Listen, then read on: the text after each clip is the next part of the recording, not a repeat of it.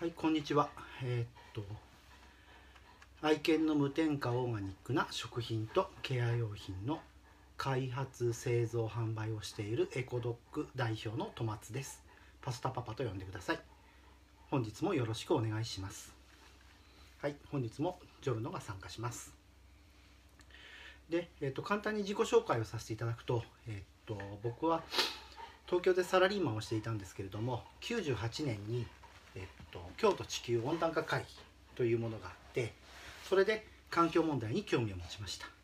それでサラリーマンを辞めて故郷の静岡県東部にある清水町に戻ってきまして人間用のエコロジーショップビジネスをスタートさせたんですね。でその頃、えっと、飼っていた初めて買った愛犬のゴールデンレトリバー、えー、パスタが、えっと、アトピーで食事をするとお腹を真っ赤にしてかゆがりました。で最初は分からなかったんですけれども調べていくとどうやらドッグフードにはあの化学合成添加物がいっぱい入っているらしいとかあの原料にがあまり良くないというような問題がある。というようなことを知りました。それで、えー、無添加のドッグフードに最終的にたどり着いてパスタは、えー、アトピーが改善されたんですけれどもでそれからあの愛犬の無添加オーガニックな食品とかケア用品をあの探すようになって。でなかなかその時代なのでありませんので自分で開発をしていったという形ですね。でメーカーの立場にならせていただいて。でその後えっと2005年にワンの花というブランドを作ってそこでおおそこでえっと全国で販売もできるような形になりました。おかげさまでね多くの販売店を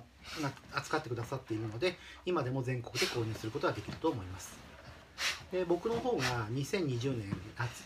春に体調の方があまり思わしくなかったのでワンの花を事業継承させていただいてで、えー、と僕はワンの花から引退。で、えー、と2020年の夏にエコドッグという小さなブランドとショップを、あのスタートさせて。今現在はえっ、と食品の開発製造販売。あと、えっと、エコロジカルドッグライフというライフスタイルの、えっと、提唱をしておりますのであのそのこういうようなねコラムを書いたりこういうふうに動画で出したりだとか。あとは、えっと、趣味の、えっと、愛犬とのキャンプ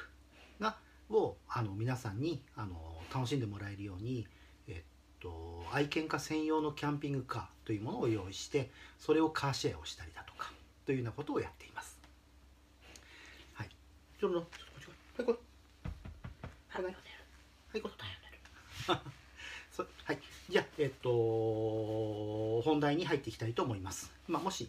あの、よかったら、いいねとか押していただくと、あの、励みになりますんで、どうぞよろしくお願いします。で、本日は、愛犬の日給ケアの重要性と、えっと、クリームの開発秘話というところなんですけど、ちょっと、今日の声。はい、これ。はい、これ。はい。はい、はい。で皆さんの愛犬の、えーと、肉球は今どういう状態ですか、まあ、触ってみていただいて、えーと、カチカチとかあのプニプニとかいろいろあると思うんですけれども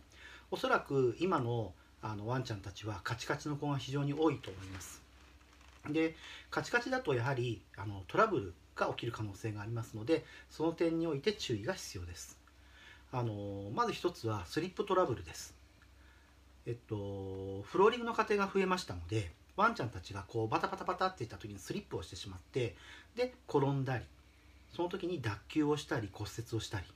あとヘルニアとかあの足腰の弱い子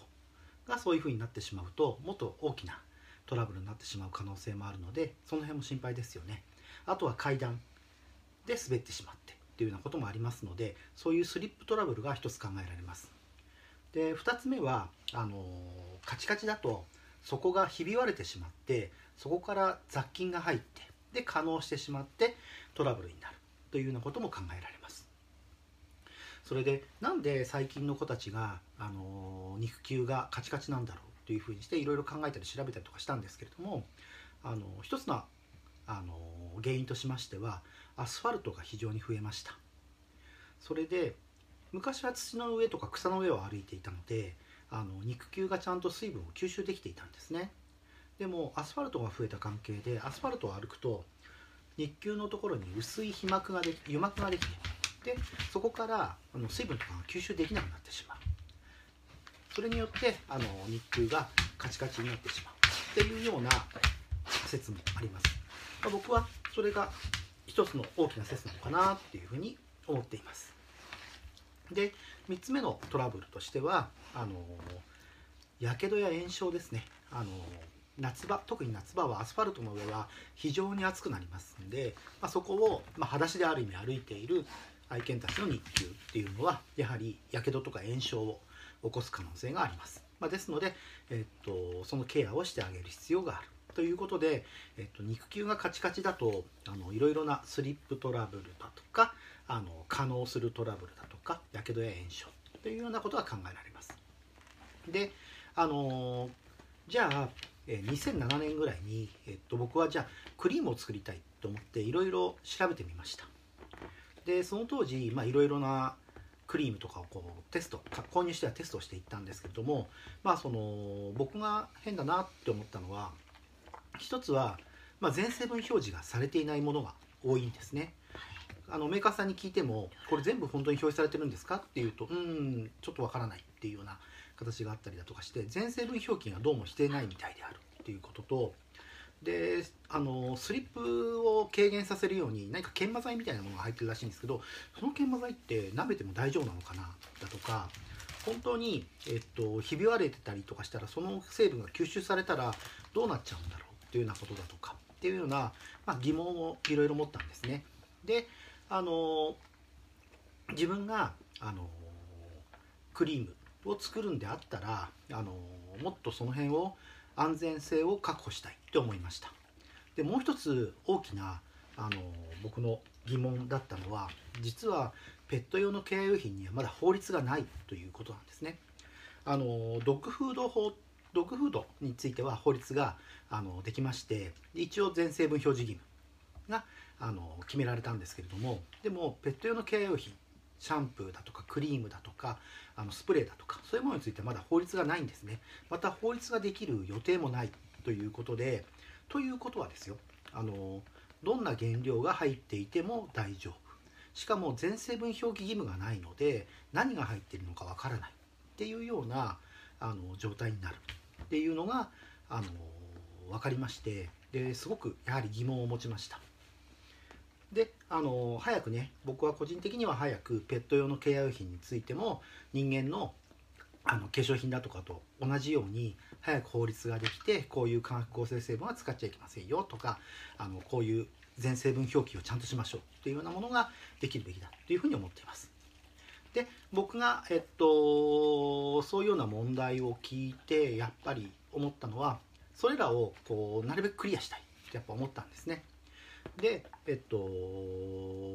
いろいろ考えたんですけれどもあのその作る時に思ったのは一つは愛犬が本来持っている肉球のポテンシャルを引き出すっていうことでもともと肉球っていうのはグリップが効くようになったりとかしてます。プニプニだとね。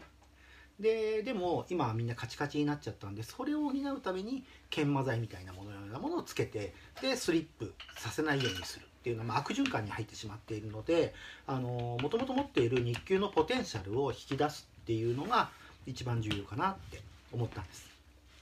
で2つ目は彼らは塗った横からやっぱりすぐ舐めてしまいますのであの舐めても安全な成分にするということで、えっと、可能な限りっていうか基本的にオーガニック原料を使うようにしよう。であと3つ目はもう当然化学合成物質無添加ということで変な防腐剤だとか香料だとかそういうものは一切入れないという形ですね。で4つ目が先ほど言いましたようにあの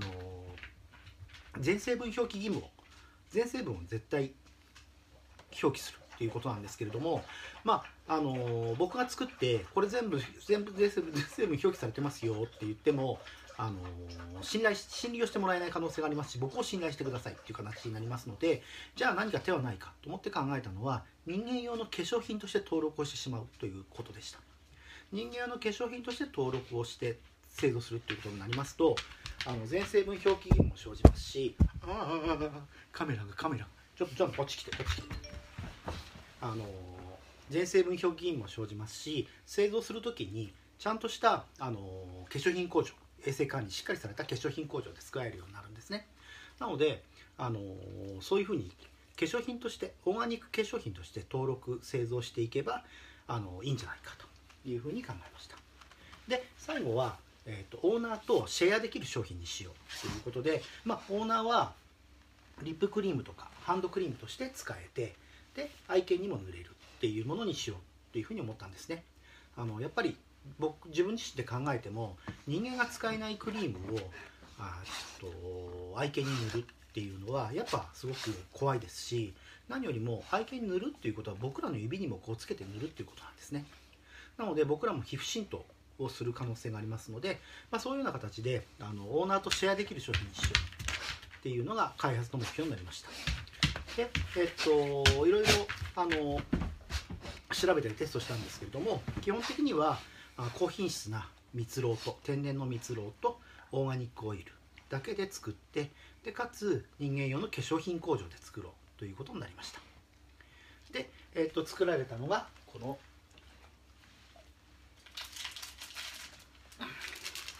ワンの花の蜜蝋クリームですね。でえっとまあサイズが2種類あります。まあその理由はね後で書こうと思うんですけどこんな形で、えー、と日給クリームがついてます。でそれをワンちゃんのこういう日給にこう塗ってあげる。で、えっと、できればお散歩の前後に塗るのがいいと思います。はい、それで、えっとまあ、ポイントはこの日給クリームはあのオーストラリアの東海岸の天然の蜜蝋が主原料になっています。まあ、オーストラリアの、えっと、蜂蜜蝋がいいっていうのはあのオーストラリアはね南半球でとてもあの環境的にもいいというところとあとユーカリの木の、あのー、に集うミツバチの蜜蝋なので細菌性抗菌性に優れているというところがあります。あとは、えっと、オーガニックオイルだけを使用しました。えっと、オーストラリアの認証機関を通ったホホバオイルとかひまわりオイルですね。そういうものを使っております。あと、えっと、香りをほんの少しつけていますね。ラベンダーとティートリーなんですけどラベンダーは炎症を抑える効果があります。あとティートリーはあのパッドのいろんな傷を癒してくれたり修復したりしてくれますのであと赤性抗菌性に優れてますね。なのでそういうものを少しあの入れさせてもらいました。もちろんオーガニックです。でもちろん化学合成物質無添加であの人間用の化粧品として登録をしましたのであの全成分表記になっています。なので僕らはリップクリームハンドクリームとして使うことができます。でサイズは2サイズということでこの携帯で持って歩けるピッコロサイズというこの缶のタイプのものとこのホームサイズなんか懐かしい言い方ですよね。ホームサイズの2種類を作りました。で、まあ、ピッコロっていうのは小さいっていうイタリア語なんですけれども、まあ、携帯用に作りまして、まあ、これを携帯してこう使っていただくと。お散歩のね先でもね。でホームサイズは家で使ってもらえるような形になっていてあの遮光瓶に入っています。ちゃんと。はい。でもしピッコロの方が足りなくなったらバターナイフとかでホームサイズの方からこう移してあげればこの容器を捨てる必要がありませんのでまあ、そういう面でもエコロジーにあの長く使っていただけるような商品作り。で2種類を作りました。はい。あのー、日給のねケアってあんまりされてらっしゃる方がいないんですけれども、まあ、でもあのスリップトラブルだとか可能のトラブルだとか、えー、と炎症のトラブルっていうようなことを考えていくと、まあ、すごく重要なものだっていうふうにあのエコドックでは考えています。まあ、ちょっとね、あの宣伝っぽくなりますけれどもあのうちのホームページでも販売しておりますしあの実店舗の方でも販売しておりますあのテスターもありますので、まあ、ぜひねあのお店に来ていただいてそういうテスターを使っていただいてもいいですし、ぜひお試していただきたい商品の一つです。はい。本日は肉球ケアについて。あと、あのー、僕がねその肉球ケア用のクリームを作った時に考えたことだとか、まあ、その時に悩んだ悩んだというかね問題視したことについてお話をさせていただきました。早くねワンちゃん用のケア用品、まあ、正直シャンプーだとかそういうものについてもまだ法律がないんですね。全成分表記義務がありません。なので早くあのワンちゃん用のケア用品についてもあの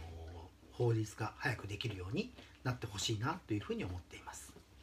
はい。じゃあ本日はここまでとさせていただきます。それではまた次回よろしくお願いします。失礼します。